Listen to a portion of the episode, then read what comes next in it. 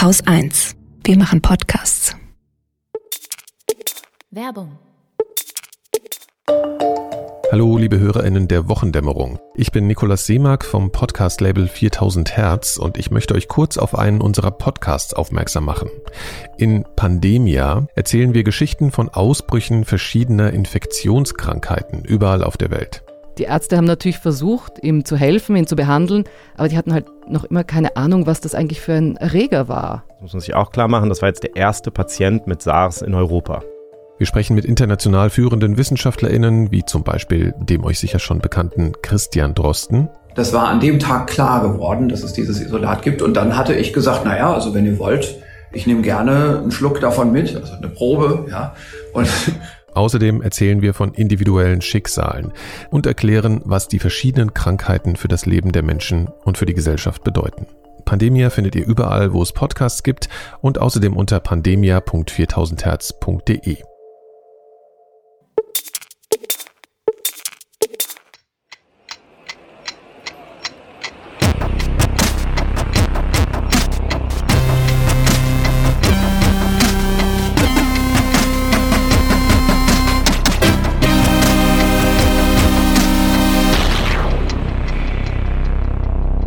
Willkommen zur Wochendämmerung vom 21. August 2020 mit Corona in der Bahn, Markus Söder, dem Deutschlandtrend, dem Earth Overshoot Day, Wirecard Bizarre, der Post in den USA, Hartz IV, Belarus, Verhütung, Alexei Nawalny, Steve Bannon, Mali, Katrin Rönecke. einer guten Nachricht und Holger Klein.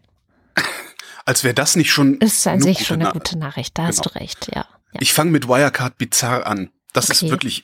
Ähm, Was denn jetzt passiert? es, es ist nur eine relativ kurze Meldung. Also es gab nicht wirklich Details, aber also alleine schon die Überschrift. Flüchtiger Wirecard-Vorstand Marsalek soll Wirtschaftsprüfer mit Schauspielern getäuscht haben. Okay. Der Typ scheint, also, Wow. da gab's ja Ernst und Young, ne, EY, diese Mhm. Wirtschaftsprüfer, die da EY verkackt haben. Das und heißen sie. EY. EY. Genau. Ähm, ja, die äh, haben wohl irgendwie eine Videokonferenz oder mehrere Videokonferenzen. Das geht aus den Nachrichten nicht so ganz hervor. Also es gab mindestens eine Videokonferenz mit Ernst und Young ähm, oder Ernst und Young. Und äh, anscheinend hat Marsalek da äh, Kulissen aufgebaut, die so aussehen wie eine Bankfiliale und da Schauspieler reingesetzt, die so aussehen, als wären sie Bankmitarbeiter, um äh, irgendeine Botschaft zu transportieren. Ich weiß leider nicht welche, stand nicht dabei, war nicht rauszufinden. Ja, aber ähm, Ist der nicht hat es dein schon Ernst. ordentlich. ist nicht mein Ernst. Doch. Geil, oder? Das ist doch wirklich mal, Ah, das ist die zweitlustigste Sache, die ich diese Woche gelesen habe. Die lustigste kommt nachher. Ja, ähm, ich habe gestern Monitor geguckt. Ich habe zufällig Oh. reingeschaltet, als ich gedacht habe, so Tag ist zu Ende, was mache ich Fernsehen? Mhm. Ähm, lief gerade Monitor und ich habe gerade mitten reingeschaltet, um zu sehen, wie die Sendung Söder entkanzlert, behaupte ich Mhm. jetzt mal. Zumindest wenn das Video wenigstens ein bisschen viral geht, vielleicht. Ist ja bei so öffentlich-rechtlichen Produktionen auch nicht immer so ganz klar. Ich fasse das mal zusammen. Also, wir wissen alle, Markus Söder, der Ministerpräsident von Bayern, hat sich ja von Beginn der Pandemie an so als der härteste Kämpfer gegen das Virus inszeniert. Ja, also die härtesten Regeln und ähm, Streit mit Laschet und wir, wir, wir erinnern uns wahrscheinlich alle. Die, die hatten aber in Bayern immer höhere Infektionszahlen als in Nordrhein-Westfalen. Ne? Während wir auf Laschet rumgedroschen haben, hat es Ja. in Bayern fröhlich gewütet, oder? Ja. Ja, das stimmt. Ähm, ein bisschen war ich auch manchmal neidisch auf die Bayern, wenn man so gehört hat, wie die das an Schulen zum Beispiel machen. Ne? Also, Mhm, dass sie da strengere Regeln haben und so. Und äh, Söder wollte nicht nur der mit den strengsten Regeln sein, sondern auch das Bundesland regieren, das am meisten testet. Das war so seit dem Sommer eigentlich seine Botschaft an die Menschen. Und jetzt haben wir alle ja mitbekommen, das war ja schon letzte Woche der Fall, dass es die Panne bei diesen Reiserückkehrern gab. Also alle sollten getestet werden, auch an den Grenzen sollten alle getestet werden. Ähm, sogar, das war mir gar nicht klar, Leute, die aus anderen Bundesländern kamen, also nur durchgereist sind an der bayerischen Grenze, auch die sollten sich oder konnten sich testen lassen. Und dann gab es ja irgendwie fast 1000 positive Testergebnisse, die dann den Leuten ewig nicht mitgeteilt wurden. Und manche wissen ja bis heute nicht von ihrem Glück. Ne? Ähm, dann ähm, hat man sich schon so gefragt, was ist da los? Was, warum so ein Chaos, ja, äh, in Bayern, wo ja alles immer so ordentlich läuft. Ähm, beim Monitor kamen dann die zu Wort, die das Ganze umsetzen sollten. Also zum Beispiel das Deutsche Rote Kreuz und äh, Hm. ne, stellt sich raus, die hatten einen ganzen Tag von der Bekanntgabe durch die bayerische Regierung, durch Söder, wir machen das so, bis zur Durchführung an der Grenze einen Tag Zeit. Das hätte wahrscheinlich noch nicht mal im Feudalismus funktioniert. Ne? Es ist einfach klar, dass das nicht funktionieren kann. Also kann man sich ja eigentlich auch denken, wenn man so ein bisschen ne, äh, mitdenkt. Und ähm, dann ist das ganze Debakel bekannt geworden. Jetzt versuchen sie so ein bisschen, ja, so halbgare Stellungnahmen gibt's dann von Söder, gibt's von der Gesundheitsministerin und sie versuchen, glaube ich, gute Miene zu bewahren und Gras drüber wachsen zu lassen.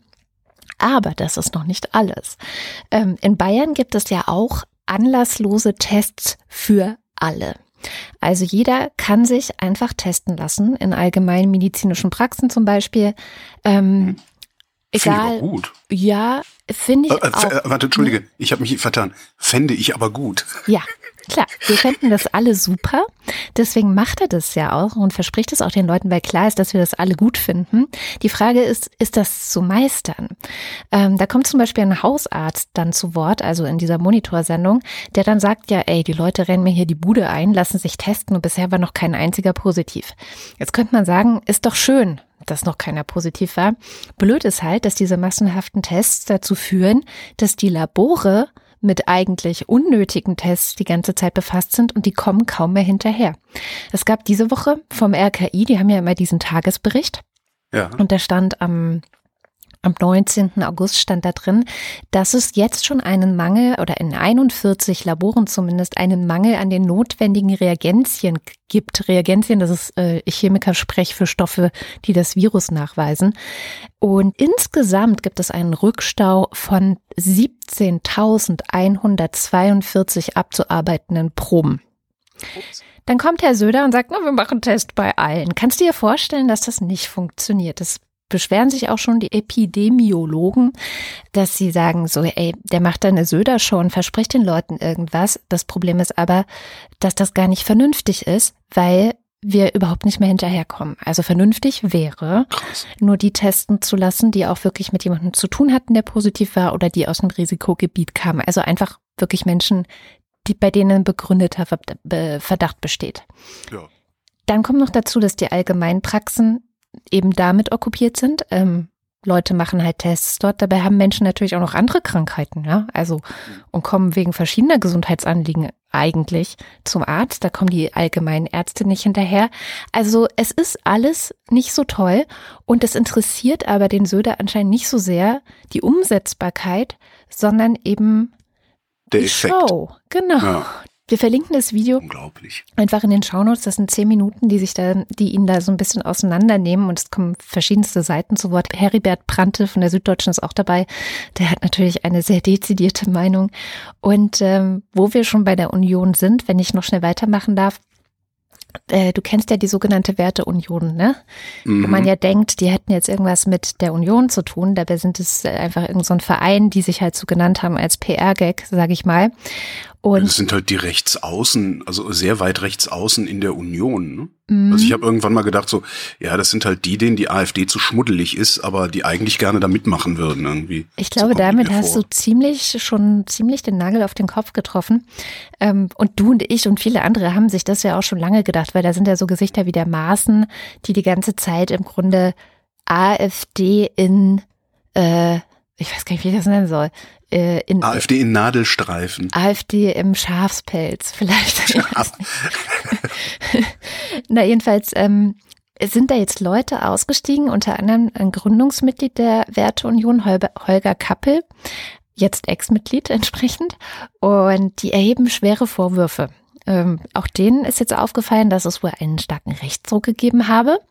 Ähm, das ist, äh, die beschweren sich, es gibt einen schönen Artikel in der Süddeutschen Zeitung, beschweren sie sich, dass es nur noch um Zuwanderung geht, dass da nur noch der Klimawandel quasi geleugnet wird und dass auch so Meinungen da verbreitet werden, wie Corona sei ja quasi nur so ein Schnupfen. Also das ist so die Bandbreite. Und da kennt ich, man. ich muss gerade so lachen, weil Ja, ja. ich irgendwie habe ich das Gefühl, dass allen anderen das schon vor vielen, vielen Monaten Mhm. aufgefallen ist. Äh, ja.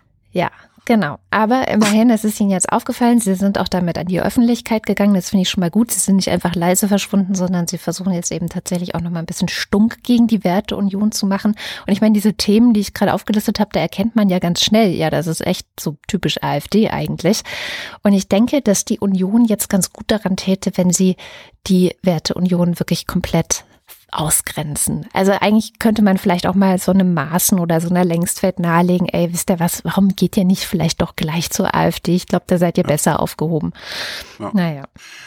Ich habe was Kleines aus Corona-Hausen mitgebracht, äh, Mhm. und zwar zum Risiko, das Bahnfahrten mit sich bringen, was ja auch äh, mich besonders interessiert, weil ich ja eigentlich sehr viel mit der Bahn unterwegs bin, wäre, so muss man das nennen. Ähm, es gibt eine neue Studie aus China, äh, die sagt, je kleiner der Abstand zwischen den Reisenden ist, je länger die Fahrt dauert, umso höher ist auch das Risiko einer Infektion. Gut, ist jetzt naheliegend, ne? Ist aber vielleicht auch immer mal gut, wenn jemand mal nachmisst, ob unser Binsenwissen dann auch tatsächlich stimmt, weil oft ist ja so, dass wir glauben, was zu wissen, was sich dann hinterher als falsch rausstellt. Stellt sich jedoch raus, mit jeder Stunde im Zug steigt das Risiko einer Infektion um 0,15 bis 1,3 Prozentpunkte. Und zwar ist es abhängig davon, ähm, in welchem Abstand du zum Infizierten unterwegs bist. Ähm, wenn du äh, direkt neben dem Infizierten sitzt, ähm, stecken sich im Durchschnitt 3,5 Prozent der Leute an. Mhm. Wenn du in derselben Reihe sitzt, hast du das Risiko immer noch bei 1,5 Prozent. Und sie haben halt geguckt, äh, auf Sitzen nur Abstand von drei Reihen bis fünf Plätzen. Und äh, haben halt gemessen 0 bis 10,3 Prozent Infektionsrisiko. Und 10,3 finde ich schon ziemlich heftig. Mhm. Ja. Das nur äh, können wir nochmal nachlesen, aber ist einfach nur, äh, ja, das, was wir uns schon gedacht haben, ist da letztlich bestätigt. Äh, Und dann gab's vom Morgenmagazin Deutschland-Trend, wieder wenig Interessantes dabei. Was ich ganz witzig fand, ist, die Sorge vor Ansteckung steigt wieder.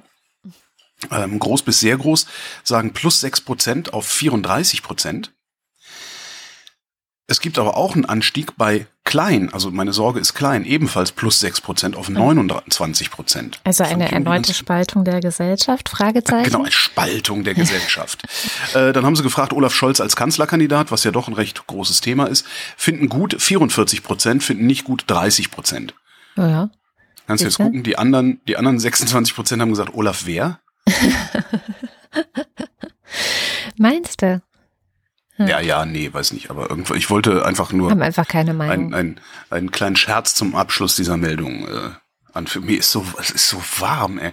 Ich habe heute habe ich das erste Mal, was du immer äh, beklagst bei diesem Wetter, dass das Gehirn nicht mehr richtig Mhm. arbeitet. Das fing bei mir gestern an. Ich habe gestern, glaube ich, die schlechteste Sendung des Jahres abgeliefert im Radio. oh. Das war wirklich, also, was allerdings auch zu einem sehr schönen Moment geführt hat. Ähm, also ich habe gestern tatsächlich nicht schnell genug denken können, um in Interviews schnell genug zu reagieren. Aha. Dann haben wir den neuen Stadtentwicklungssenator, habe ich interviewt gestern, also den neuen Berliner Stadtentwicklungssenator. Und ähm, da geht's um Mietendeckel und sowas, ne? Ähm, dann habe ich ihn gefragt, was, was ist denn eigentlich Ihr Plan B, falls das Verfassungsgericht Ihnen die Nummer um die Ohren haut? Blablabla, bla, ne? was, sie, was sie halt immer so antworten und das, äh, ich werde dafür kämpfen und äh, erstmal habe ich, gehen wir nicht davon aus, dass da irgendwas passiert, darum machen wir uns darüber auch noch keine Gedanken. Und dann war mein Gehirn so langsam, dass mir nichts Besseres eingefallen ist, als zu sagen, und das habe ich, glaube ich, in 20 Jahren Hörfunk noch nie in einem Interview gesagt, ja, nee, das kaufe ich Ihnen jetzt aber nicht ab. Was ihn dann wiederum der, aus der Bahn geworfen hat, weil sowas sagt man normalerweise nicht zu einem Politiker. Und er dann sagte, ja, äh, äh, ja, was soll ich Ihnen sagen? Äh, das war ein sehr schöner Moment. Ja, die Hitze ist, ich sag's dir, da gibt's Studien zu, erzähle ich dir ja schon lange.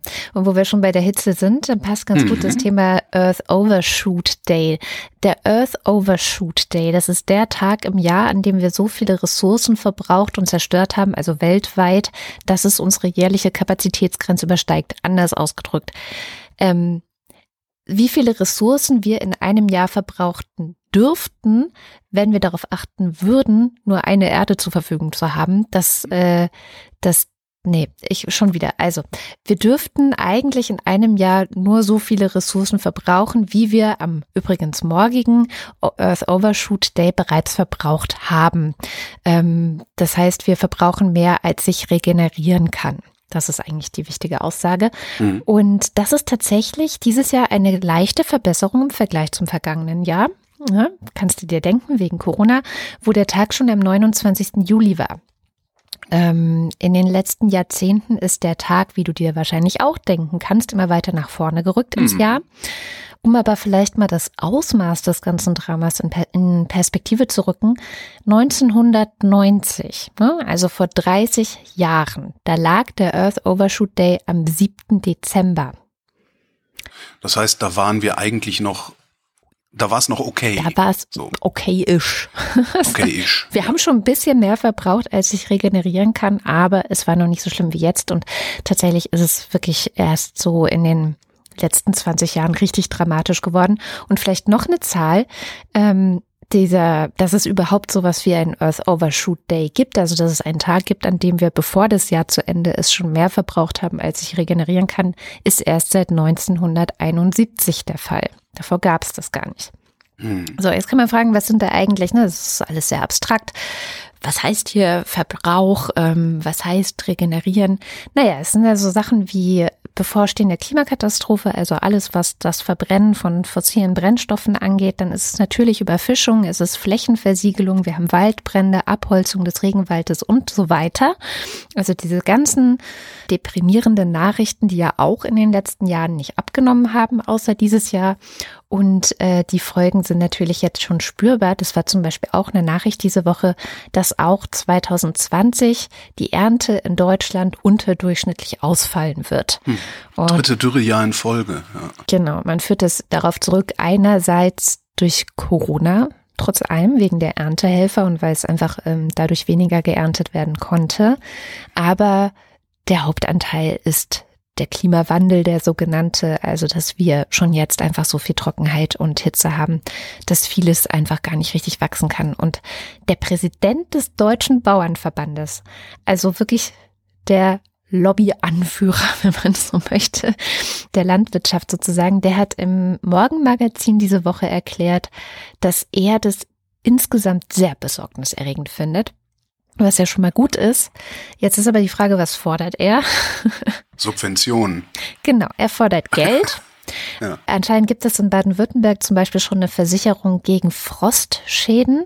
Also wenn Frost im Winter die Bauern trifft, dann tritt der Staat ein und unterstützt sie. Dann gibt es auch noch teilweise Anschubfinanzierung, um da wieder auf die Beine zu kommen. Und das fordert er jetzt halt analog quasi bundesweit für Hitzeschäden oder für Dürreschäden. Und dann will die Politik noch was machen und überlegen, ob sie wieder, das haben sie wohl schon letztes Jahr und auch vorletztes Jahr gemacht, zusätzliche Flächen nutzen können, die eigentlich aus Umweltschutzgründen nicht genutzt werden sollten. Gott, sind wir bescheuert. Wir kommen also aus der Spirale gar nicht mehr raus. Denn die Landwirtschaft ist ja auch eine der größten Baustellen, eine von vielen in Deutschland. Also wir hängen hier mit unserem ökologischen Wandel enorm hinterher. Die Energiewende ist zu langsam, die Verkehrswende passiert quasi gar nicht. Dann haben wir noch einen irren Flächenverbrauch, weil die Futtermittel, die wir hier verfüttern, in Südamerika hergestellt werden und so weiter und so fort. Die To-Do-Liste ist eigentlich fett. So, ja. Das Problem ist ja, selbst wenn wir jetzt schlagartig anfangen würden, klimafreundliche Landwirtschaft zu betreiben, würde das Problem einfach weitergehen. Ja, die nächsten Weil Jahre erstmal schon, ne? Also wahrscheinlich eher die nächsten Jahrzehnte, ne? Von daher ist die Forderung nach Geld gar nicht so doof, weil ja. was willst du anderes ja. machen? Naja, man könnte ja das Geld knüpfen an ökologische, äh, einen ökologischen Umbau der Landwirtschaft. Das wäre ja Klar, vielleicht das, auch das, was das, da müsste man noch mehr Geld. Ja, und wenn wir nämlich nicht gegensteuern, dann könnten wir 2050 schon die Ressourcen von zwei Erden pro Jahr verbrauchen. Gibt es da auch irgendwie sowas wie eine, wie eine Katastrophenszenario-Rechnung nach dem Motto, ähm, wann haben wir die Erde so weit aufgefressen, dass wir die Erde tatsächlich auffressen? Also wann ist der Earth Overshoot Day, also ne, wann, wann wandert der in die Vergangenheit sozusagen? Oh Gott. Nee, das habe ich jetzt nicht gefunden. Also so nach dem Motto, ähm, wenn wir so weitermachen, dann haben wir 2125 gar nichts mehr hier. Genau. Äh, also ich meine, das steht bevor und vor allem, äh, es kommt natürlich darauf an, wo du hinschaust, aber viele Orte an, auf dieser Erde werden mehr und mehr nicht bewohnbar und auch nicht bewirtschaftbar, was jetzt zum Beispiel Landwirtschaft angeht. Das sehen wir ja und das breitet sich ja immer weiter aus. Wüsten breiten sich immer weiter aus und Unwetter breiten sich aus. Also das geht halt einfach voran. Und was ich auch noch interessant fand, ist, dass das ganze Thema ja gerade in den industrialisierten Ländern, also gerade so ein Land wie Deutschland, ne, das ist nämlich der 22. August, ist der Earth Overshoot Day der gesamten Erde. Rat mal, wann unser deutscher Earth Overshoot Day war. Mhm, der wäre dieses Jahr eigentlich am 3. Mai gewesen, aber wurde dann wegen Corona abgesagt. Abgesagt. Ja. Ist auch schön. So, ist abgesagt. Wir, Naja, weil man, Wie kann man halt, das in, na, weil man nicht mehr vorhersagen konnte, ähm, Ach, okay, verstehe. wie viele Ressourcen tatsächlich und so. Also man konnte, man, man konnte nicht einfach so weiter in die Zukunft projizieren, das geht jetzt so und so weiter, ähm, Ja. weil auf einmal sind die Leute nicht mehr geflogen und so. Das äh, verstehe ich schon. Aber es ist halt eigentlich extrem dramatisch. interessanter Geburtstag diese Woche. 60 Jahre Anti-Baby-Pille. Mhm. Ähm, da erzähle ich ja immer, also was ich ja erst vor ein paar Jahren erfahren habe. Und darum erzähle ich das auch immer überall, wo ich kann, weil ich das eben erst vor ein paar Jahren erfahren habe und vorher dachte, nee, das muss so. Ich glaube, das wissen wirklich nur wenige Leute. Also immer wenn ich das vor allen Dingen Männern erzähle, gucken die mich völlig entgeistert an, äh, dass man die Pille gar nicht regelmäßig absetzen muss, sondern einfach durchgehend nehmen kann. Dann menstruierst du halt nicht mehr, aber das war's dann auch schon. Das ist das einzige Problem. Ja, abgesehen von Kopfschmerzen, Depressionen und dem ganzen Scheiß. Es gab da mal die Ähm, Verschwörungstheorie, dass das nur für den Papst Genau, eingeführt das ist genau, das ist äh, zumindest äh, nicht nur nicht nur für den Papst, sondern eben für die Konservativen, Hm. also, weil denen geht ja der Arsch auf Grundeis, äh, wenn Frauen anfangen, sich ihrer Kontrolle zu entziehen. Und wenn du aber dann per PR sozusagen Frauen dazu zwingst, sich einmal im Monat kontrollierbar zu machen, ähm, dann hast du ja wieder zumindest ein ganz okayes Argument dafür, dass du die Pille überhaupt in den Markt bringen kannst. Jedenfalls ähm, haben wir dann anlässlich der 60 Jahre Antibabypille für die Frau, gibt's ja dann auch immer wieder die Geschichte Pille für den Mann, was ist denn da? Habe ich diese Woche im Radio mit einem Andrologen, also einem äh, Männerheilkundler von der Uniklinik Freiburg gesprochen und den habe ich gefragt, warum es denn eigentlich keine Pille für den Mann gibt. Die Verschwörungstheorie geht so, die Pille für den Mann gibt's nicht, weil im Wesentlichen Männer mit deren Entwicklung betraut waren und die Pille zu starke Nebenwirkungen hat. Weil welcher Typ will schon Kopfweh oder Depression? Ist das wirklich so einfach? Äh, nein, das ist natürlich nicht so einfach. Schade. Ähm, schade. Ja, äh, es ist schon ein wenig, wenig komplizierter. Man muss ehrlicherweise sagen, es gab ja schon durchaus weitreichende Entwicklungen. Insbesondere die Weltgesundheitsorganisation hat äh, äh, im Sinne der äh, Überbevölkerungsproblematik äh, ein sehr großes Interesse gehabt, auch ein einfaches und praktikables Verhütungsmittel für Männer zu entwickeln und anzubieten. Da wurden auch äh, eine ganze Reihe von wissenschaftlichen Untersuchungen gemacht. Aber es stellt sich eben raus, dass das äh, doch erheblich komplizierter und schwieriger ist. Und Sie haben recht, Männer sind offensichtlich viel weniger bereit, irgendwelche Nebenwirkungen solcher Verhütungsmittel zu akzeptieren, als die Frauen das schon seit Jahrzehnten tun. Das ist natürlich eine gewisse Ungleichheit. Ähm, Das macht aber eben das Problem der Akzeptanz dann sehr schnell klar. Gab Entwicklungen für die Pille für den Mann. Das Problem ist, wenn man es mal ganz nüchtern biologisch betrachtet, natürlich auch eine Frage der Zahlen.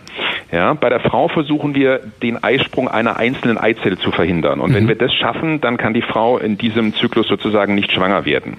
Bei Männern reden wir bei gesunden Männern äh, von Zellen. Die Sertoli-Zelle produziert pro Sekunde 1000 Spermatozoen. In einem normalen Ejakulat sind ungefähr 40 Millionen Spermien. Das heißt, wir müssen verhindern, dass ähm, diese 40 Millionen Spermien an den Start gehen. Das ist eine biologisch völlig andere Voraussetzung und das ist m, durchaus schwieriger, denn die Frage ist, wenn wir das schaffen, von 40 Millionen das auf vielleicht eine Million zu reduzieren, dann klingt das ja dramatisch.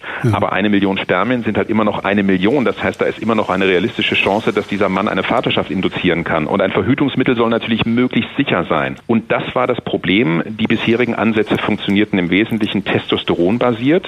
Das ist schon lange bekannt. Wenn Sie gesunden Männern von außen hochdosiert Testosteron zufügen, kommt es zu einer Supprimierung, zu einer Unterdrückung der Spermiogenese. Aber ich werde aggressiv, ne? Nein, das, das nicht. Das, das ist auch so ein Mythos, dem muss Okay. ich ganz klar und vehement widersprechen. Testosteron macht nicht aggressiv. Klar. Es ist so, dass äh, deutlich wenig Testosteron unter Umständen depressiv macht, Hm. aber das ist ja jetzt nicht mit Aggressivität zu verwechseln, sondern diese Männer, die dann also sehr antriebsarm, sehr depressiv wirken, die sind wieder aktiv, aber nicht aggressiv. Also äh, dem Mythos möchte ich hier äh, vehement widersprechen. Testosteron macht nicht aggressiv und wenn Sie die Probanden nehmen, die jetzt naturgemäß mit sehr viel höheren Testosteronspiegeln unterwegs sind als die meisten anderen Männer, also äh, gedopte Bodybuilder, ja, ähm, die 20, 30-fach erhöhte Testosteronspiegel im Serum haben wie normale Männer, die sind weder besonders aggressiv, ähm, noch äh, haben die sonst andere Auffälligkeiten, aber die sind in der Regel nicht mehr zeugungsfähig. Das ist ein relativ typisches Phänomen. Ähm, es führt eben auch dazu, wenn man das dann so exzessiv übertreibt, dass die Hoden irgendwann ihre Funktion einstellen, die schrumpfen und die werden irgendwann ja so klein wie Erbsen und dann erholt es das auch nicht mehr. Das wäre natürlich etwas, was für ein Verhütungsmittel, was ja nur vorübergehend eingesetzt werden soll, überhaupt nicht zielführend ist. Man möchte ja eine Methode, die man einsetzt und dann, wenn man sie stoppt, natürlich wieder zur normalen Fertilität zurückführt. Da ist eben das Problem, wie viel Testosteron muss ich geben, damit das sicher funktioniert Ja. und ja, wo treten dann Nebenwirkungen auf? Gibt es denn irgendeine Methode, die ja vorübergehend sicher funktioniert und die nicht gerade Kondom heißt? Ähm, Das ist eben äh, leider bisher nicht der Fall. Ähm, Es gibt im Prinzip außer dem Kondom sonst dann nur die Methoden der dauerhaften Verhütungs äh, sozusagen Verhinderung. Die Vasektomie, die Sterilisationsoperation beim Mann, technisch deutlich einfacher bei Männern, weil das am äußeren Genitale zu machen ist, aber natürlich eine Methode, die wirklich nur für die abgeschlossene Familienplanung gilt. Ähm, Als vorübergehende Maßnahme ist es nicht einzusetzen. Da gab es zwar auch Ideen von irgendwelchen Stöpseln oder irgendetwas, was man dann wieder auflösen kann oder so oder mit Magnet, aber das ist bisher alles weit davon entfernt, dass man es äh, klinisch einsetzen könnte. Aber was doch funktionieren würde, wäre äh, Vasektomie und ich lasse Spermien von mir einfrieren und wenn ich dann tatsächlich eine Familie gründen will, äh, mache ich ein In-vitro.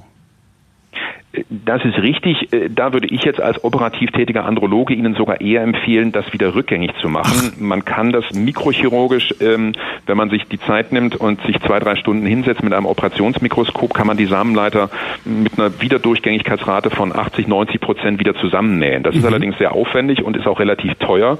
Ähm, Das ist also sicher jetzt nicht ähm, grundsätzlich zu empfehlen. Aber prinzipiell, wenn sich Patienten äh, oder ja, Bedingungen verändern, das gibt es ja mal im heutigen Leben, dass da die Partnerschaft auseinandergeht, neue Partnerschaft, jüngere Partnerin, sowas kommt vor, ähm, dann kann man das wieder rückgängig machen. Und das ist erfolgreicher und einfacher als die künstliche Befruchtung, die ja auch nicht in allen Fällen funktioniert und bei der natürlich dann auch die Partnerin wieder relativ mit Hormonbehandlung, Eizelltransfer und so weiter belastet ist. Ähm, Im anderen Falle wäre es so, der Patient, der sich hat sterilisieren lassen, lässt seine Operation wieder rückgängig machen Okay. und dann kann er hoffentlich auf normalem Weg wieder Kinder zeugen. Kurz zum Schluss, die Pille für den Mann, werden wir die jemals sehen? Ähm, ich bin da immer noch äh, mit, mit einer gewissen Hoffnung äh, äh, sozusagen ähm, gesegnet, ähm, dass doch die Entwicklungen weitergehen. Das Problem ist eben auch, die Entwicklung eines solchen Präparates ist sehr kostenintensiv, ohne Unterstützung der Pharmaindustrie. Nur mit öffentlichen Geldern wird es nicht funktionieren. Es laufen Entwicklungen mit neuen Testosteronderivaten. Da gab es auch vor einem Jahr wieder eine Publikation aus den USA mit einem interessanten Wirkstoff. Aber man muss realistischerweise sagen, bis dann Phase 3 Studien mit Zehntausenden von Männern durchgeführt werden, ähm, was sehr, sehr teuer ist, werden noch einige Jahre vergehen. Also kurzfristig wird das, fürchte ich, leider nicht kommen. Am besten hat mir gefallen, wie er sagte, am äußeren Genitale. ja, Pille für den Mann können wir vorerst vergessen. Und selbst wenn es die gäbe, hättest du ja dann immer noch das Problem, äh, dass du mir glauben müsstest, dass, ich du sie genommen habe. Nimmst. Mhm. Genau. Das ist so ungefähr, nein, ich habe keinen Tripper, wir brauchen kein Kondom zu benutzen. Mhm. Ja, oder noch viel schlimmer, wir nehmen ein Kondom und dann mittendrin zieht, zieht, zieht der Mann es runter. Das scheint. Ist das eigentlich oder ist ja, das so eine so das hat sogar ein? Wort, das heißt äh, Stealthing. Also wenn man die Frau sozusagen, ja, anscheinend ist das so ein Machtding, dass man dann mittendrin doch so macht, wie man selber will und nicht so, wie es abgesprochen war. Tja. Ja, das heißt, äh, ihr Frauen seid weiter ähm, die armen Schweine, die verhüten müssen. Ne? Kommen wir von diesem Thema ohne eine gute Überleitung nach Belarus. Ich hatte ja vergangene Woche versprochen, dass ich mit Simone Brunner reden werde. Die ist freie Journalistin. Ich kenne sie schon ziemlich lange von N-Ost. Das ist das Netzwerk für Osteuropa-Korrespondenten. Und vor fünf Jahren habe ich mit ihr eine Sendung zu Belarus aufgenommen, weil sie nämlich damals vor Ort gewesen war, als äh, die Präsidentschaftswahlen kurz bevorstanden. Also sie ist so immer wieder mal auch da unten und kennt sich da gut aus und arbeitet ansonsten äh, viel für die Zeit, Profil und den Falter ist eigentlich gerade in Elternzeit. Deswegen war ich jetzt umso dankbarer, dass sie trotzdem mit mir gesprochen hat und sich die Zeit genommen hat. Und das ganze Gespräch gibt's morgen, also Samstag. Ich habe jetzt aber natürlich die wichtigsten Ausschnitte mitgebracht. Und zwar habe ich Simone gefragt, wie denn jetzt eigentlich die Lage da in Belarus ist. Also wir haben ja vieles mitbekommen. Erst gab's die Wahl, dann gab's Proteste, dann haben wir auch mehr von massiver Polizeigewalt gehört. Dann gab es am vergangenen Wochenende, weiß nicht, ob du das gesehen hast, in den sozialen Medien Bilder von unglaublich riesig wirkenden Protesten im ganzen Land mit so Das sah nach Millionen von Menschen sah das aus, ja. Ja, genau. Und da habe ich mich gefragt, ob die Protestierenden sich sozusagen von der Gewalt, die es durchaus, also es gibt weiterhin Berichte über Gewalt, ähm, ob die sich davon einschüchtern lassen oder ob sie eher sagen, ja, jetzt erst recht und auf die Straße gehen. Beziehungsweise ich habe das natürlich Simone gefragt. Also das, das ist so ein Wellen. Also es gab dann eben diese krasse Polizeigewalt in den ersten Tagen nach den Wahlen. Also da sind ja auch Leute gestorben. Also mittlerweile sind wir bei drei Toten. Also die, da hat die Polizei wirklich auf unbewaffnete, friedliche Menschen geschossen. Das waren die ersten Tage, das waren unglaubliche Bilder. Dann gab es aber eine Wende. Also dann ähm, gab es also viele Frauen auch, die sich weiß angezogen haben, die tagsüber auf den Straßen waren und die das mehr zu einem friedlichen Charakter der Proteste gebracht haben. Und dem haben sich dann ganz viele Leute angeschlossen. Und das hat dann zu diesen unglaublichen Bildern geführt, die wir am Wochenende gesehen haben aus Minsk mit 200.000 geschätzten, also Menschen, die da auf der Straße gewesen sein sollen. Also da hatte man das Gefühl, die Angst ist vorbei. Also, und da hat sich auch die, die, der Sicherheitsapparat zurückgezogen. Aber was wir zum Beispiel heute wieder sehen, also es gibt jetzt wieder Berichte von, von Sonderpolizei, die also Proteste auflöst oder wieder Festnahmen vornimmt. Also es ist so ein, so eine Welle, also mal die Gewalt und dann ziehen sie sich wieder zurück, dann nimmt das so große Ausmaße an der Proteste und jetzt steht die Befürchtung im Raum, dass da jetzt wieder die Gewalt zurückkommt. Ja, und teilweise gab es dann schon so Berichte, dass die äh, belarussischen Protestierenden sich die äh, Taktiken der äh, Protestierenden in Hongkong abgeschaut hatten. Ne? Dieses mhm. äh, wie Wasser sein, also von überall, überall sein sozusagen. Naja, also mal sehen, wie es da weitergeht. Das ist eben in Wellen. Übrigens, das Gespräch ist von Mittwoch, also zwei Tage alt zum Zeitpunkt der Aufnahme. Das ist eigentlich das Ärgerliche, ne? Das, also, Entwicklungen laufen so schnell, dass man ja. eigentlich ja, ja, so schnell dann. Im Grunde immer hinterher. Ja. Ähm, spannend ist aber auch, wie Lukaschenko reagiert hat, weil er zwischendrin nämlich verkünden ließ, neue Wahlen würde es nicht geben, beziehungsweise die gäbe es nur, wenn sie ihn vorher umbringen würden. Ui. Da fragt man sich natürlich, äh, wie ernst meint er das eigentlich? Jetzt hat er schon wieder versucht, irgendwie ein bisschen so einen Kompromiss oder zumindest zu sagen, es könnte eine Verfassung geben, es könnte irgendwie die Macht doch irgendwie neu aufgeteilt werden. Also ich glaube, es ist nicht konsistent, was Lukaschenko jetzt macht. Er sagt mal so, mal so und er ist halt sehr bekannt für seine emotionalen Aussagen. Also dass er sagt, ja, nur über meine Leiche gibt's da Wahlen und ähm, und er hat ja die Protestierenden auch irgendwie bezeichnet als Ratten, die da aus den letzten Löchern herauskriechen und so. Also es ist ja irgendwie schon, also seine Rhetorik ist ja einfach extrem. Und was jetzt weiter wird, ich glaube, er, was er auf jeden Fall ähm, deutlich gemacht hat, dass er nicht einfach so die Macht abgeben wird. Also weil das war ja auch ein bisschen die Stimmung, als eben diese Proteste so groß geworden sind, dass das ja nicht mehr zu halten sein wird. Aber was, was man auch so von, natürlich ist die Stimmung euphorisch gewesen in den letzten Tagen, aber der Sicherheitsapparat ist halt noch immer sehr mächtig und übt noch sehr viel Druck aus. Also ich habe auch mit Kollegen, wir haben einige Interviews geführt, also eben, ich bin jetzt in Wien, aber über Kollegen auch vor Ort und so weiter. Und das war da schon auch der Eindruck, dass viele Leute, die in den letzten Tagen bereit waren, mit der Presse zu reden, es inzwischen nicht mehr sind, einfach weil im Hintergrund auch viel Druck ausgeübt wird. Und der, also der, der, dieser Machtkampf ist noch nicht vorbei.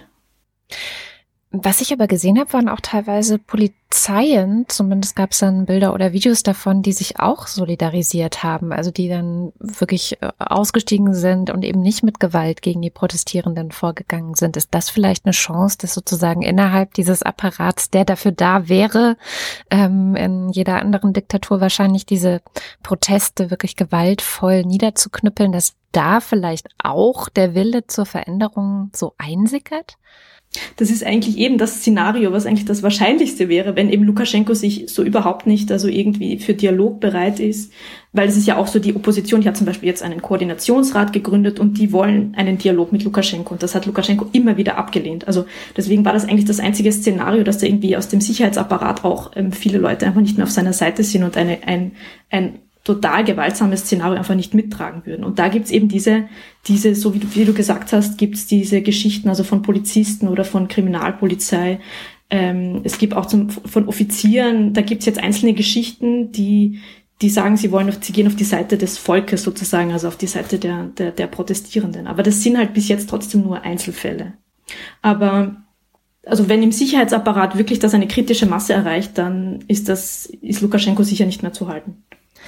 Das wäre also die Chance, die es in Belarus gibt. Und tatsächlich ist es wohl so, dass immer mehr Menschen, naja, einfach Angehörige, Familienangehörige haben, die da mitprotestieren. Ja, es sind mhm. ja vor allem die jungen Leute. Und natürlich ändert das deine Perspektive, ob du denkst, das sind jetzt irgendwie, wie Lukaschenko sagt, irgendwelche Ratten, die aus den Löchern kommen, oder ob da de deine Tochter gerade mitläuft. Und das ist sozusagen so dieses Einfallstor, über das die Protestbewegung äh, weiterkommen könnte, weil dieser Koordinierungsrat, von dem Simone gerade gesprochen hat, der wurde jetzt inzwischen ähm, angeklagt und ähm, gegen den geht Lukaschenko auch vor. Also der wird überhaupt nicht anerkannt. Bleibt noch eine Frage und zwar, was macht Putin? Was plant Putin und was ist da eigentlich aus Russland, sage ich mal, zu erwarten? Wird der sich einmischen und wenn ja, wie? Ja, das ist die, die Elephant in the Room, was, was Russland irgendwie so, so dabei plant. Also ich, was ich nicht glaube, ist, dass es also so wirklich eins zu eins so ein ukrainisches Szenario gibt, wo, ja natürlich, also auch aus unserer Sicht vielleicht, also von der EU-Sicht, so dass ein bisschen die Angst ist, okay, da gibt's jetzt vielleicht irgendwie eine demokratische Revolution und dann ähm, kommt Putin und, also und, und grüne Männchen landen in, in Belarus. Das glaube ich nicht, dass das so geht, weil das einfach eine andere, andere Voraussetzungen hat. Die Protestbewegung ist jetzt auch nicht so nicht so polarisiert irgendwie zwischen EU und pro-Russland. Das ist mehr, mehr geeint. Also da gibt es einfach nur die Forderung, dass, dass Lukaschenko weg soll. Aber Russland wird das sicher auch nicht einfach so kampflos überlassen. Ähm, es gab ja dann auch diese, Lukaschenko hat am Wochenende gesagt, er hat telefoniert mit Putin und hat da irgendwie Bruderhilfe angefordert. Das ist ja auch ein bisschen ein Signal, glaube ich, an den Westen zu sagen, also ähm, ja, wenn ich weg bin, dann kommt Putin. Also das ist ja auch so ein bisschen so ein Spiel die Frage ist, wie, wie, wie das im Kreml gesehen wird natürlich. Das ist dieses große Guessing Game. Aber eine militärische Lösung, also viele Beobachter halten das jetzt eigentlich für sehr unwahrscheinlich, weil Putin da auch nicht viel zu gewinnen hätte. Und einen Lukaschenko zu stützen, der eigentlich völlig die Unterstützung verloren hat in der eigenen Bevölkerung, ist aus russischer Sicht auch nicht das strategisch Kluge. Tja, man weiß es also nicht so genau, was passieren wird. Das Interessante ist ja, dass in Russland gleichzeitig wir eine ganz andere Geschichte diese Woche gehört haben, nämlich die Geschichte mit Alexei Nawalny. Mhm. Vielleicht kurz, wer ist das überhaupt?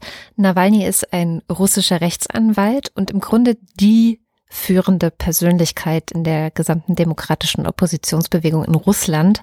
Also er tritt schon seit vielen Jahren gegen Korruption in Russland ein. Er war einer der wichtigsten Player in den großen Protesten von 2011 er war in der Führung des Koordinierungsrats der russischen Opposition und ähm, manche werden sich sicherlich erinnern, dass er 2018 sogar als Gegenkandidat gegen Putin angetreten wäre eigentlich. Dann wurde er aber festgenommen, eingesperrt und dann schlussendlich von der Wahl ausgeschlossen. Und ähm, der hatte schon ziemlich viel am Hals, also sowohl Prozesse, der wird auch immer wieder attackiert, festgenommen, verletzt und so weiter. Und jetzt ist diese Woche, am 20. August, ist er in ein Flugzeug gestiegen nach Moskau. Und während des Fluges auf einmal hat er gemerkt, es geht ihm nicht gut. Dann hat er wohl angefangen vor Schmerzen zu schreien und ist bewusstlos geworden. Mhm. Woraufhin das Flugzeug dann notlanden musste ähm, und er dann ins Krankenhaus in gekommen Omsk. ist. In Omsk. Ich diesen Namen so oh. lustig. Gestern ähm. auch ein Interview, der hat dann Omsk mit Tomsk verwechselt. Okay. Kann, ja, in Tomsk passiert. ist er losgeflogen, muss man auch so, dazu sagen. Tomsk nach Omsk. Von Tomsk nach Omsk, genau. Und äh, dann gab es so also der erste Arzt, der sich dann gegenüber der Presse geäußert hat, hat gesagt, es könnte sich um eine Vergiftung handeln, Vergiftung mit Neuroleptika vielleicht. Sein Team, also Nawalnys Team, geht davon aus, dass er einen Tee, also er hat einen Tee getrunken an Bord dieses Flugzeugs und dass dem Tee vielleicht ein Gift beigemischt wurde. Mhm. Nichts Genaues weiß man nicht. Jetzt haben äh, schon Angela Merkel als auch Heiko Maas gesagt, dass sie ähm, erstens natürlich Aufklärung fordern und zweitens haben sie beide angeboten, dass Nawalny nach Deutschland geflogen werden könnte und er würde dann hier in der Charité äh, behandelt werden. Und das wird jetzt aber, das sind die neuesten Nachrichten, da sagen die Ärzte in Sibirien, sagen, nee, das geht gar nicht. Also sein Zustand lässt das gar nicht zu. Das wiederum bezweifeln äh, diverse Leute und sagen, nee, das ist jetzt nur ein Grund, um zu verhindern, dass er nach Deutschland kommt und dann festgestellt wird, mit was er vergiftet worden ist und dass er anfängt zu reden und so weiter. Also, ne, dass man das Ganze decken möchte, das ist sozusagen die Verschwörungstheorie dazu. Mhm. Ob das stimmt, ob das nicht stimmt, kann, man, kann ich wirklich nicht sagen. Also das ist auch super schwer zu sagen. Die Frage ist, was bedeutet es jetzt? Und die Bedeutung dieses Vorfalls ist schon sehr, sehr groß, weil im Grunde gerade einer in Lebensgefahr schwebt, der so ein bisschen als die Hoffnung ja. in Russland immer gegolten hat. Und natürlich ähm, trägt dieser Vorfall auch wieder dazu bei, und das ist ja so eines der wichtigsten Dinge in Russland, Angst und Schrecken unter denen zu sehen, die irgendwie dem Regime gefährlich werden könnten. Und ich Niemand frage mich, hm. genau, und ich frage mich, ob es zufällig gerade in der Woche passiert, nachdem eben wir in Belarus diese krassen Proteste gesehen haben, weil das ist immer eine Angst in Russland, dass die Leute sozusagen sehen, ah, guck mal, in unserem Bruderland, ne, wie es so schön heißt, mhm. da wird äh, demonstriert, da sind Hunderttausende auf den Straßen, da könnte was gehen. Und vielleicht könnte ja bei uns auch was gehen und dann wäre natürlich Nawalny eine zentrale Figur für eventuelle Proteste. Aber das ist jetzt meine Verschwörungstheorie. Was ich ganz interessant fand bei diesem Fall ist, also ich habe diese Woche auch mit einem äh, Journalisten drüber gesprochen, der im Grunde den meisten Teil seines Lebens überall in Russland verbracht hat. Mhm. Ähm, und der sagte, äh, das muss, das muss noch nicht mal unbedingt Putin gewesen sein, nee. der dafür gesorgt hat, dass der vergiftet wurde, sondern es ist durchaus möglich, dass im FSB oder KGB äh, ja im Grunde nachrangige Abteilungen sich überlegt haben, wir machen das jetzt, denn wir tun damit das Richtige. Ja, das fand ich eine ganz interessante Interpretation. Also es muss nicht notwendigerweise Putin gewesen sein. Obwohl mir das auch lieber wäre, weil ich finde den ja böse. Gute Nachricht, jedenfalls auf irgendeine Art und Weise. Das Kabinett hat beschlossen, Hartz IV zu erhöhen. Ähm, das muss noch durch den Bundestag und Bundesrat, das Gesetz, was Sie vorgelegt haben. Äh, der Satz für alleinstehende Erwachsene steigt um mindestens sieben Euro im Monat auf 439 Euro was irgendwie, naja, mhm. die größte, die größte Anhebung gibt's für Jugendliche zwischen 14 und 17. Die kriegen mindestens 39 Euro mehr im Monat. Auf 367 steigt das. Als würden die weniger essen als Erwachsene. Äh, eben äh, 6 bis 13-Jährige, 6 bis 13-Jährige kosten ja überhaupt nichts. Das mhm. wissen wir. Mhm. Äh, darum gibt's da keine Steigerung. So. Dann werden die Sätze noch angepasst und zwar äh, nach, nach Lohn- und Preissteigerungen. Das heißt, das waren jetzt Mindestangaben. Es wird da noch ein bisschen was draufkommen. Wie viel das sein wird, äh, weiß ich nicht. Aber immerhin, ja, sieben Euro. Ja. Das war das, was ich unter halb gute Nachricht diese Woche ja, abgetan hätte. Es ist so, ja, ist ja nett, danke. Gucken wir noch mal in die USA. Hm, ich weiß nicht, ob du es mitbekommen hast. Natürlich, du hast Radio gemacht diese Woche, du hast wahrscheinlich alles mitbekommen. Alles. Und zwar gibt es ja da so einen kleinen Krimi. Ich weiß nicht, ob er jetzt schon ans Ende gekommen ist. Ähm, es mehrten sich schon seit ein, zwei Wochen die Anzeichen, dass in den USA das eigentlich könnte man sagen, Gelaber von Donald Trump gegen die Post und gegen die Briefwahl vor allem, die im November wahrscheinlich viel massiver als in den vergangenen Präsidentschaftswahlen stattfinden wird, denn in den USA wütet eine Pandemie, ähm, dass er da wahnsinnig stänkert. Und dann haben die Leute gemerkt, so, oh, Achtung, dieses Stänkern wird äh, flankiert von knallharter Aktion, nämlich die Post wird gerade zurückgefahren. Ja, also sie äh, schaffen es immer weniger Briefe schnell zuzustellen. Ähm, dann sollen Zählmaschinen abgebaut werden. Es gibt Bilder von Briefkästen, die abtransportiert werden. Also da ist irgendwie was los gewesen. Und die erste, von der ich dazu was gelesen habe, ist Annika Brockschmidt auf Twitter für alle, die auf Twitter sind, eine Empfehlung zu folgen. Das ist eine Historikerin, die, ähm, oder nicht nur, nicht, nicht nur Historikerin, sondern Militärhistorikerin, die aber Dinge eben auch sehr gut und klar aufschreiben kann. Sie schreibt unter anderem auch für die Zeit. Und ähm, die hat einen Hinweis darauf, warum das Thema überhaupt brisant wurde oder werden konnte. Nämlich sie schreibt, 1. Mai hat er, also Donald Trump, einen neuen Postmaster eingesetzt, einen Megaspender an die Republikaner und Trump. Er hat keinerlei Erfahrung mit der Post. Louis DeJoy ist also eindeutig ein Trump-Unterstützer erster Güte. Zitat Ende. Ja, und seitdem gibt es eben unter diesem The Joy Sparmaßnahmen, Schichten werden gestrichen und so weiter. Donald Trump lobt das alles unter dem Motto Make the Post Great Again, glaube ich. Nämlich, ähm, ja, dass die aus den Schulden rauskommt und dass das jetzt saniert wird und so weiter. Es ist jetzt schon hart, weil ich habe äh, im Economist gehört, dass es teilweise zum Beispiel auch Probleme gibt, Medikamente an Le Leute zu liefern, was natürlich auch während einer Pandemie echt schwierig ist.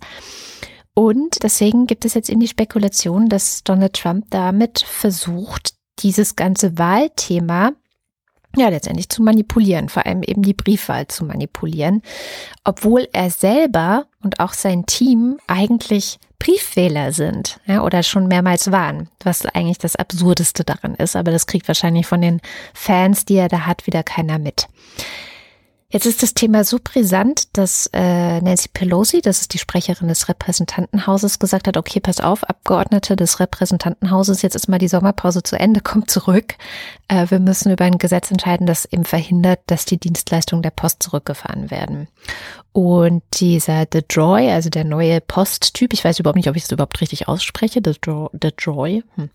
Jedenfalls, der soll Aussagen vor dem Kongress. Also es wird auf jeden Fall was passieren und offensichtlich, oder zumindest habe ich das heute im Economist gelesen, bringt es auch schon was. Ähm, Detroit hat gesagt, er wird dieses ganze ja, Sparmaßnahmen und das Zurückbauen und so weiter ähm, auf nach die Wahl, nach der Wahl verschieben, also nicht vor November da irgendwie aktiv werden. Ob er sich dann an das Versprechen hält, weiß man ja äh, bei diesen Leuten um Donald Trump und diese ganzen korrupten Republikaner nicht. Von daher ist ein Gesetz sicherlich ganz sinnvoll. Das ist eine schöne Überleitung zu meiner letzten Nachricht für heute. Ähm, du erinnerst dich an Steve Bannon, ne, ja. der attraktivste Mann im Schnapsladen, also dieser faschistoide Ex-Berater von Donald Trump, der dann auch hinterher hier bei uns bei Axel Springer äh, sehr gern gesehener Gast war. Äh, der ist verhaftet worden, weil der hat ein Crowdfunding gemacht zum Bau der Mauer nach Mexiko. Da sind einige zig Millionen, ich glaube 20 Millionen oder so sind da zusammengekommen. Und davon soll er mindestens eine Million abgezweigt haben. Er bestreitet das. Jetzt wird halt ermittelt, was er mit dieser Million gemacht hat. Das ist alleine ja schon mal ganz witzig, weil auch mal wieder ein Hinweis darauf, dass es das Rechtsaußen letztlich es nur darum geht, sich die Taschen voll zu stopfen. So. Richtig lustig ist aber, ja, jetzt darum ist es die Überleitung, richtig lustig ist, wer ihn verhaftet hat. Die Post. Was? Ja, die US-Post hat nämlich, wusste ich auch nicht, die älteste Bundespolizeibehörde in den USA.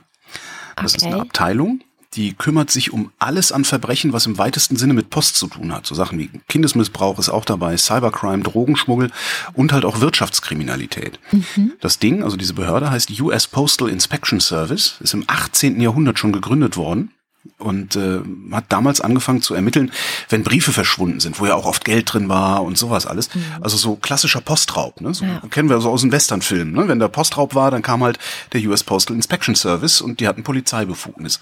Und die haben damals zum Beispiel auch äh, Charles Ponzi eingelocht. Ähm, nachdem das Ponzi-Scheme benannt ist, also das Schneeballsystem, mhm. Ne?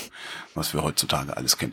Es fand ich eine ganz lustige Meldung, dass äh, Steve Bannon ausgerechnet von der Post verhaftet worden ist. Ähm, ich habe ein ganz schönes Video gefunden, äh, in dem dieser US Postal Inspection Service erklärt wird. Können wir in den Show Notes verlinken. Dauert, glaube ich, Viertelstunde oder sowas. Und ist auch schön äh, in einfachem Englisch gehalten, damit es auch der Letzte versteht. Sehr schön.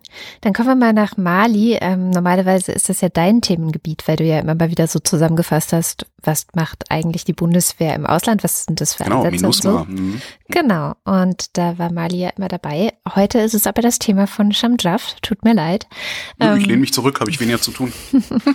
die uns jede Woche ja mit ihrem Blick über den Tellerrand bereichert. Und Sham erklärt mal, was in Mali gerade los ist. Da gab es nämlich einen Putsch und was der Hintergrund von diesem Putsch ist und was die aktuellen Ereignisse sind und natürlich wie immer, warum das wichtig ist. Okay, am Dienstag ist in Mali etwas passiert, ja, was uns alle gerade in Deutschland, in Europa, überhaupt in der ganzen Welt ein bisschen den Atem verschlagen hat. Am Dienstag wurde der Präsident des Landes, Ibrahim Boubacar Keita, auch ähm, IBK genannt, von malischen Soldaten, also von seinen eigenen Soldaten aus dem Amt geputscht. Sie verhafteten ihn in seinem Anwesen in der Hauptstadt Bamako und fuhren ihn dann in so eine Art, ja, Autokolonne zu einer Kaserne in der nahen Stadt Kati. Noch am gleichen Abend hat man ihn auch schon im Fernsehen gesehen mit so einer Corona-Maske, Gesichtsmaske ähm, und hat da eben seinen Rücktritt angekündigt und seine Regierung und das Parlament gänzlich aufgelöst. International ist der Sturz der gewählten ähm, Regierung und der gewählten, ja, der gewählten Institutionen in diesem Land einhellig scharf kritisiert worden. Nicht nur jetzt aus Sorge um Malis Demokratie, sondern einfach auch aus Angst. So, Ibrahim Boubacar Keita war zwar erst vor zwei Jahren wieder gewählt worden, aber das Ergebnis der Wahl war damals auch schon umstritten. Viele Malier konnten aufgrund der katastrophalen Sicherheitslage in ihrem eigenen Land äh, gar nicht an die Urnen gehen und in den letzten Jahren wurde er zudem immer unbeliebter. Sein Regime galt äh, lange Zeit als korrupt und inkompetent. Das heißt also, was jetzt passiert, war also naja, eigentlich abzusehen. Dienstag war nur eine Art Showdown, sagen viele. Wenn man sich erst jetzt mit dem Land Mali beschäftigt, dann, naja, ist man vielleicht ein bisschen überrascht über das, was gerade passiert. Tatsächlich aber gibt es schon seit dem Juni diesen Jahres äh, Massenproteste der zivilen Bevölkerung. Also wütende Demonstranten und Demonstrantinnen gingen über einen längeren Zeitraum hinweg äh, auf die Straße und äh, forderten den Rücktritt des Präsidenten. Dem Präsidenten, der jetzt geputscht worden ist. Leider wurden diese Proteste seit Juni eben blutig niedergeschlagen und es endete sich nichts. Ähm, auch Jahre zuvor war die malische Bevölkerung ziemlich unzufrieden äh, mit ihrer eigenen Regierung. Ein Manifest von malischen Intellektuellen momentan spricht sogar von einer, direkt zitiert, verwaisten Bevölkerung. Verwaist in der Hinsicht, dass weder der Präsident Keita noch ausländische Akteure, wie beispielsweise jetzt die Europäische Union, wirklich wussten, wie sie äh, den ungefähr 20 Millionen EinwohnerInnen des Landes helfen sollten. Die Bevölkerung verarmt und islamistische Terrorgruppen ja, terrorisieren das Land weiterhin und das trotz internationaler Hilfe. Für alle, die das nicht wissen, die Europäische Union, die Vereinten Nationen und auch Deutschland, die haben viel mit Mali zu tun. Insgesamt sind momentan mehr als 10.000 Blauhelmsoldaten aus über 20 Ländern in den westafrikanischen Land. Sie sollen die Lage stabilisieren, sie sollen die islamistischen Terroristen dort bekämpfen und für Sicherheit und Ordnung sorgen. Auch Deutschland. Seit sieben Jahren bereits trainiert unsere Bundeswehr malische Soldaten und erst im Mai diesen Jahres haben wir sogar in einer deutlichen Mehrheit die Mandate für zwei Missionen um jeweils ein weiteres Jahr, also bis Ende Mai 2021, verlängert, sprich also unseren Einsatz weiter ausgebaut. Was wir dort machen, ähm, nun ja, offiziell heißt die Jobbeschreibung Aufklären und Präsenz zeigen. Eine Mission der deutschen Bundeswehr soll die malischen Streitkräfte begleiten, wenn diese in Einsatz gehen und dabei helfen, ein ähm, Ausbildungszentrum in Zentralmali aufzubauen. Und die Bundeswehr ist in einer anderen Mission in Mali außerdem auch am UN-Einsatz MINUSMA, äh, so ist die Abkürzung dieses UN-Einsatzes, beteiligt. Der nahezu unverändert mit äh, weiterhin bis zu 1100 deutschen Soldaten und Soldatinnen fortgesetzt werden soll. Ja, offiziell gilt dieses Land, gilt Mali als gefährlichster Einsatz der deutschen Streitkräfte. Ja, wieso brauchen die dort Blauhelme oder überhaupt deutsche Streitkräfte? Die Antwort auf diese Frage ist die Hauptursache des Umsturzes. Mali kommt einfach nicht mehr zur Ruhe. Vor allem auch nicht nach dem letzten Putsch im Jahr 2012. Islamistische Milizen zusammen mit Tuareg-Rebellen hatten damals Malis Armee regelrecht überrannt und in kurzer Zeit den gesamten Norden des Landes erobert. Wenn ich sage den Norden des Landes, dann muss man sich diese Fläche doppelt so groß wie Deutschland vorstellen. Ähm, erst durch eine Militärintervention der ehemaligen Kolonialmacht Frankreich konnten sie damals zurückgeschlagen werden und ähm, diese Niederlage der eigenen Streitkräfte wurde von der Bevölkerung bis heute als äh, tiefe Schmach empfunden. Die Dschihadisten dort wurden heute zwar zurückgedrängt, aber keineswegs besiegt. Ihre Kampfeinheiten destabilisieren nach wie vor ein riesiges, unübersichtliches Territorium und ähm, sie sind dort regelmäßig äh, eigentlich präsent, verüben tödliche Attacken aus dem Hinterhalt und mittlerweile gibt es auch ähm, leider auch im Zentrum Malis zu schweren Anschlägen. Nun lassen sich jetzt äh, diese Soldaten, die den Präsidenten gestürzt haben, feiern. Denn was die zivile Protestbewegung jetzt vor paar Monaten nicht geschafft hat, das haben sie erreicht, nämlich, dass der Präsident zurücktritt und dass die Regierung aufgelöst wird. Und anders als bei Malis letztem Militärputsch vor acht Jahren, ist das jetzt kein Werk von niederrangigen Soldaten gewesen, sondern jetzt ergreifen hohe Generäle die Macht. Was die Malier selbst von diesem Putsch halten, sie sind erst einmal froh und haben die Hoffnung, dass sich nun etwas ändern wird. Ihr selbsternanntes nationales Komitee zur Rettung des Volkes hat eine zivile Übergangsregierung und Neuwahlen versprochen. Aber wie es jetzt in diesem Land weitergehen wird, kann momentan noch niemand sagen. Zusammenfassend kann man hier eigentlich sagen, also wenn man versuchen wollen würde, die Situation in einem Satz zusammenzufassen. Jeder, die europäischen, deutschen und malischen Streitkräfte, die gestützte Regierung und die Bevölkerung, jeder, jeder ist sich einig, hier läuft etwas gewaltig schief. Der Diagnose dürfte eigentlich niemand widersprechen. Aber die Frage, welche Therapie starten wir jetzt auf diese Frage, gibt es unterschiedliche Antworten. Und jetzt wollen eben die Malier selbst das ähm, verstärkt in die Hand nehmen. Und ja, dieses äh, politische Unterfangen könnte auch einen sehr, sehr großen Einfluss auf die Nachbarregion haben. Denn man muss sagen, dass äh, in allen südlichen Nachbarländern Malis, also in Guinea, Elfenbeinküste oder Burkina Faso, da stehen jetzt Wahlen an, umstrittene Wahlen. Und viele sagen, naja, wenn in Westafrika gerade die Zeichen auf Sturm stehen, dann war der Putsch in Mali ein erstes Donnergrollen.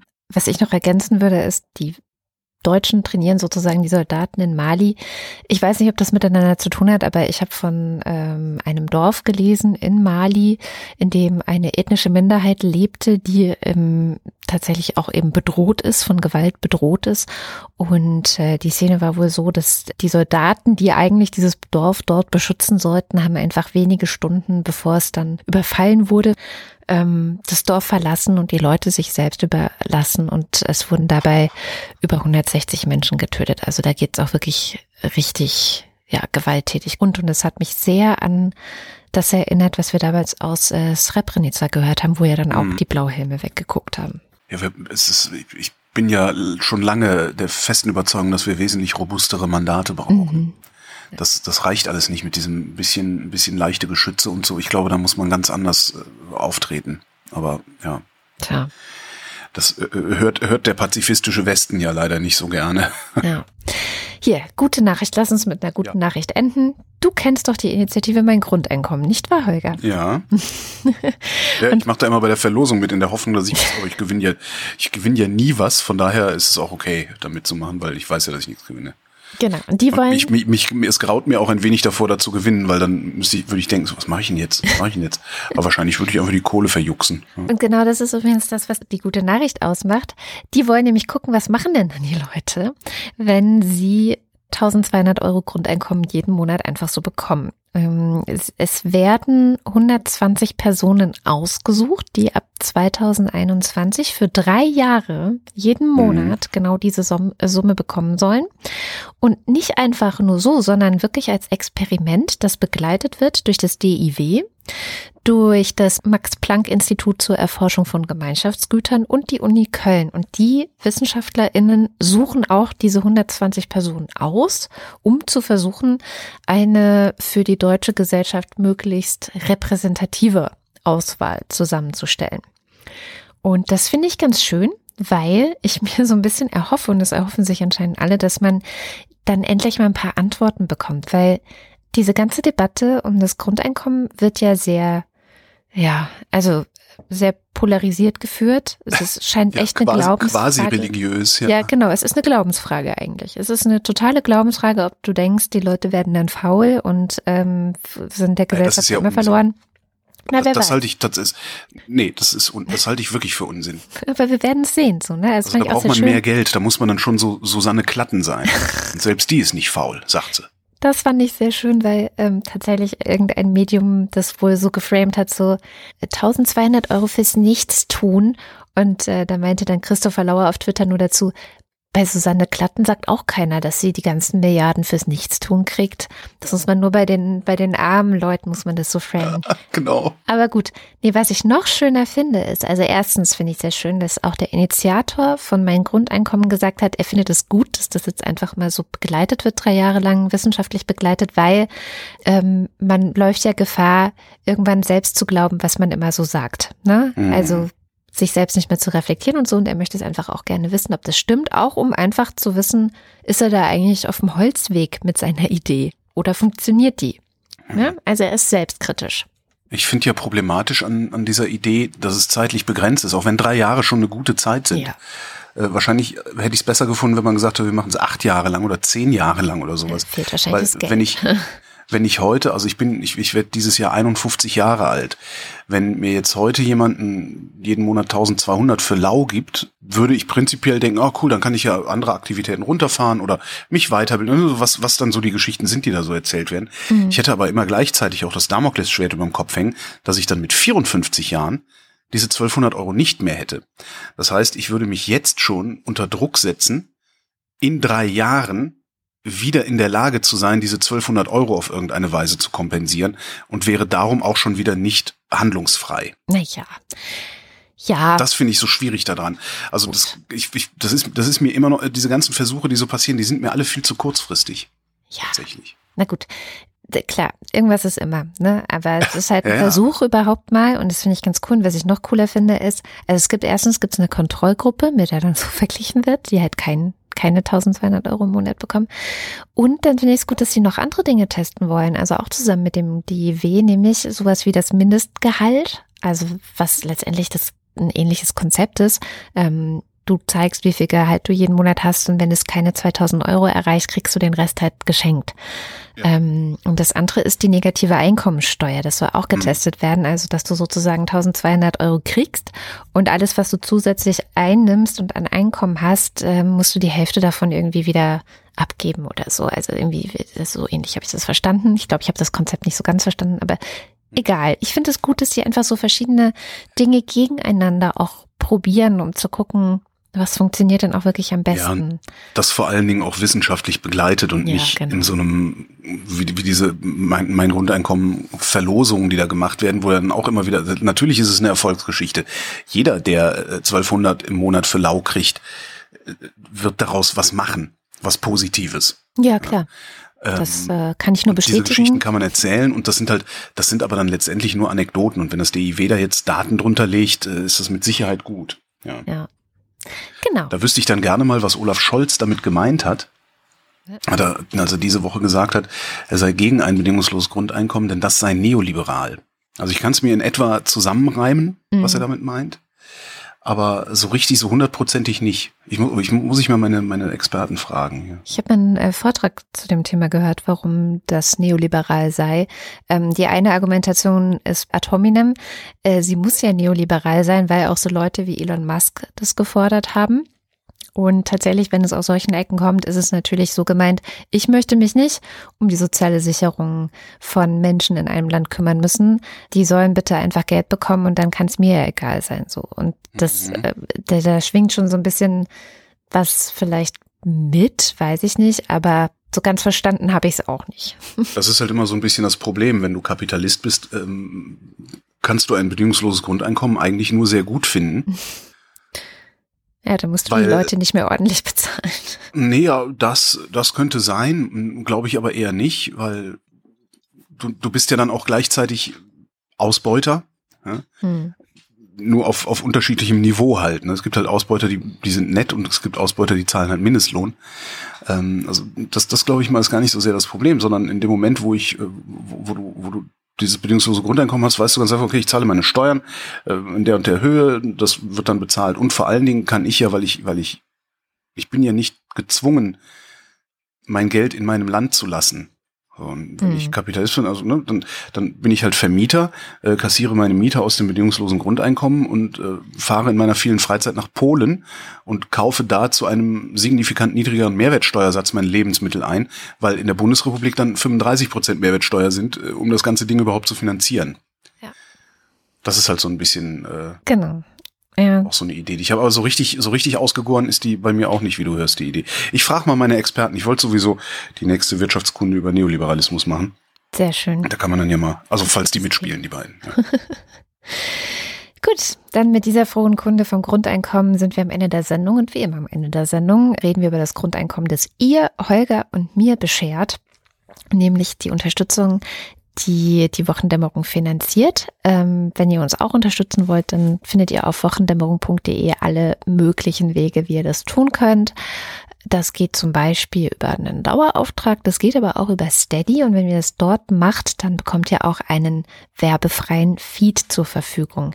Bei Steady unterstützen uns die Ultras und der Fanclub und weil die uns jeden Monat so viel Geld in den Topf werfen, lesen wir im Gegenzug deren Namen vor.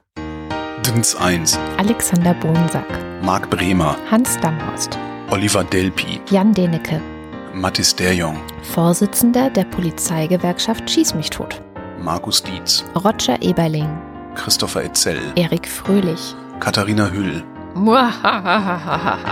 Ich bin deine Nemesis. Sis, sis, sis. Caro Janasch, Matthias Johansen, Arndt J. Kästner, Moste Techi, Rolf Lühring, Dominik Neise, Phanonyme Nutzerinnen, NPMI, NWO, Safe. Robert Nieholm, Nu, sagen Chris und Moni. Michael Salz, Jörg Scheckis schaut in der Liste nach unten und da steht Anita Schroven, Wing Commander Lord Flashhearts Hausmusik. Slowly learning that life is okay, say after me, it's no better to be safe than sorry. das kenne ich, verdammt. Ich auch, aber ich komme nicht auf die Melodie. Ich auch nicht.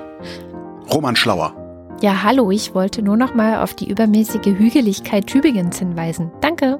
Joachim Urlas, Ich hörte von einer polnischen tadschikische Streichholzsammlerin, die schöne chinesische Schüsselchen unterschätzte und am Polterabend eines lesbischen tschechischen Paares fallen ließ. Respekt. Bei allen Maßnahmen, die Kinder betreffen, gleich viel, ob sie von öffentlichen oder privaten Einrichtungen der sozialen Fürsorge, Gerichten, Verwaltungsbehörden oder Gesetzgebungsorganen getroffen werden, ist das Wohl des Kindes ein Gesichtspunkt, der vorrangig zu berücksichtigen ist. Jens Viehweg, Lars von Hof-Hunold, Bernd W. Möller. Justus Wilhelm, Während ich es leider nicht geschafft habe, eine Sprachnachricht aufzunehmen, wünsche ich euch doch alles Gute zum Geburtstag. Dankeschön. Strömpe, Buchser, Luttefisk, Leckert, Leckert, Birkeboller. Das war Dänisch. Und damit sind wir beim Fanclub. Apple Knicker Jazz. Das Nerdbaby und Schrödingers Zähnchen. André. Nico Abela. Alice fand es auch nicht sehr außerordentlich, dass sie das Kaninchen sagen hört, Oh weh, oh weh, ich werde zu spät kommen. Als sie es später wieder überlegte, fiel ihr ein, dass sie sich darüber hätte wundern sollen. Doch zur Zeit kam es ihr alles ganz natürlich vor. Ich habe ja den Verdacht, dass wir irgendwann in äh, der mittelfristigen Zukunft eine irgendwie geartete Audioausgabe von Alice im Wunderland hören werden, die abwechselnd von uns beiden vorgelesen wird. Das finde ich sehr, sehr lustig. Tag 22 meines vierwöchigen Urlaubs. Oh, ich bin so neidisch. Erinnerung an mich selbst. Steady-Unterstützung kündigen und einen Dauerauftrag einrichten. Sehr schön. Commander Wetschland-Tillis. Anja und Jan aus Bielefeld. Johanna Bächle. Johannes Bauermann. Florian Beisel. Sebastian Blechschmidt. Simone Blechschmidt. Andreas Bockisch. Markus Bosslet. Klaus Breyer. Clubmate, auch bekannt als Bronte. Daniel Bruckhaus. Mike Bültmann. Der Muller von Bullabü. Muli Brunji. Clemens Langhans und Christoph Henninger. Christoph Henninger und Clemens Langhans. Gian-Andrea Konzett. Miriam und David. Die rote Tür, ich streiche sie ab heute schwarz, denn alles, was so rosa-rot war, ist jetzt schwarz. Dirk de Pohl. 8 von 13 war der Schuh des Manitou. Dieses hier ist ein Ex-Papagei. Ja, dann muss ich ihn wohl ersetzen. Hattest du das nicht schon gesagt? Ich meine auch, Monty Python's Flying Circus. Vielleicht ist er im Urlaub. Oder du hast die falsche Liste veröffentlicht. Nein. Nein. Nein. Obelix Gallia. Die spinnen die Briten. Zitat aus Asterix bei den Briten. Derzeit leider viel zu passend. Mensch, die Briten haben wir gar nicht gehabt. Die müssen wir auch mal wieder in die Sendung holen. Brexit? Wieso? Hm. Ja, es kackt ordentlich ab gerade drüben. Ja, äh, okay, ist nichts Neues. Zeit, die haben noch eine Woche Zeit, um Aufschub zu bieten, dann war es das. Um, um Aufschub zu bitten, so muss man das nennen. Andreas Dietzel. Robert, Drop Table Ultras. Elina Eickstedt.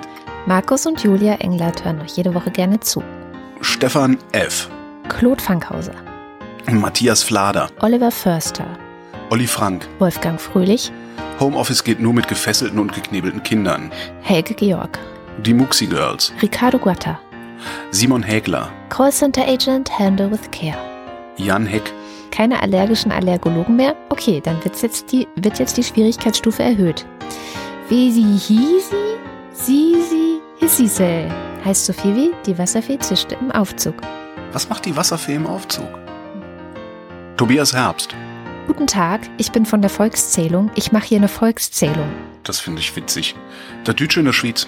Andreas Jasper. Als wir noch in der Wiege lagen, gab es noch keine Liegewagen. Jetzt kann man in den Wagen liegen und sich in allen Lagen wiegen. Philipp Kaden. Captain Käffchen auf alten Fotos sieht man immer jünger aus. Haltet die Ohren steif, sonst rutscht die Maske runter. Kamala Harris wird als Vizepräsidentin nominiert. Von beiden. Arne Kamola. Alexander Klink. Oliver Kraus. Markus Krause. Stefan Krause. Magali Kreuzfeld. Thomas und Corina. Oliver Krüger. Oliver Kohlfink. Sebastian Lenk. Familie Liebenau. Detmar Liesen. Nico Linder. Florian Link. Yogi Löw. Sabine Lorenz. Ines und Mike Lüders. René Ludwig. Macho und Mäuschen. Martin Meschke. Robert Meyer. Simone Minifeuer grüßt euch herzlich aus Hamburg. Schön, dass es euch gibt. Johannes Möller. Claudia Mondkind. Die Mulle. Johannes Müller. Der Buller von Mullerbü. Da, na. Paula, Nachname muss ausgefüllt sein. Jennifer Niepel. Hilke und Nils. Geld ist nicht so wie andere wahr, ist ein verflucht und zauberisch Wesen. Wer seine Hand ausreckt danach, nimmt an der Seele Schaden und Schmach, davon er nimmer wird genesen. Des Satans Fangnetz in der Welt hat keinen anderen Namen als Geld. Thorsten W. Noll. Olli P., Boris Perner. Nora Hoffmann und Peter Schmäler. Josef Porter. Der Raketenmann. Thilo Ramke. Marc Rehberg, vielen Dank für eure tolle Zusammenarbeit. Schön, dass es euch gibt. Wilhelm Reich. Ronny Reichenberg. Thomas Renger. Christian Rohleder. Sandra Rohner. Pia Römer. Anna Roth. Sven Rudloff. Ruth Rutz. Jürgen Schäfer. Christian Schmidt. Der Schommi. Lisa Linde Schröder. Theresa Sievert. Ole Skambrax. Birgit Sobich. Jens Sommerfeld. Marie Spahn. Christian Steffen. Michael Sümanek. Frau Rönecke bestellte The Sheik's Sixth Sheep's Sick. Moritz Timm. Ines und Tina. Vera und Benny. Johann und Eli. Hat keine Termine und leicht ein Sitzen. Prost. Martin Unterlechner. Jan van Winkenreue. Andrea Vogel. Jannik Völker. Eligia von Huxarien. Stefan Wald. Andrea Waschk. Who controls the British crown? Who keeps the metric system down? We do, we do. Who leaves Atlantis off the maps? Who keeps the Martians under wraps? We do we. Who robs Cavefish off their side? Who rigs every Oscar night? We do we. Die Zeit für große Veränderungen ist jetzt. Wenn nicht wir, wann dann? Things will get better when workers of the world unite. Tobias Wirth. Stefan Wolf. Bonduell ist das famose Zartgemüse in der Hose. Das Rezept für den Haps-Flip gibt es im DDR-Fernsehen von 83. Haushalts allerlei praktisch serviert. Zum Beispiel bei YouTube. Uwe Zieling.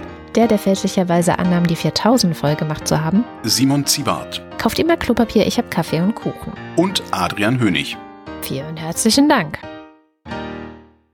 Vielen, vielen Dank. Ich spare auf einen Bus. Und das war die Wochendämmerung vom 21. August 2020. Wir danken für die Aufmerksamkeit. Tschüss.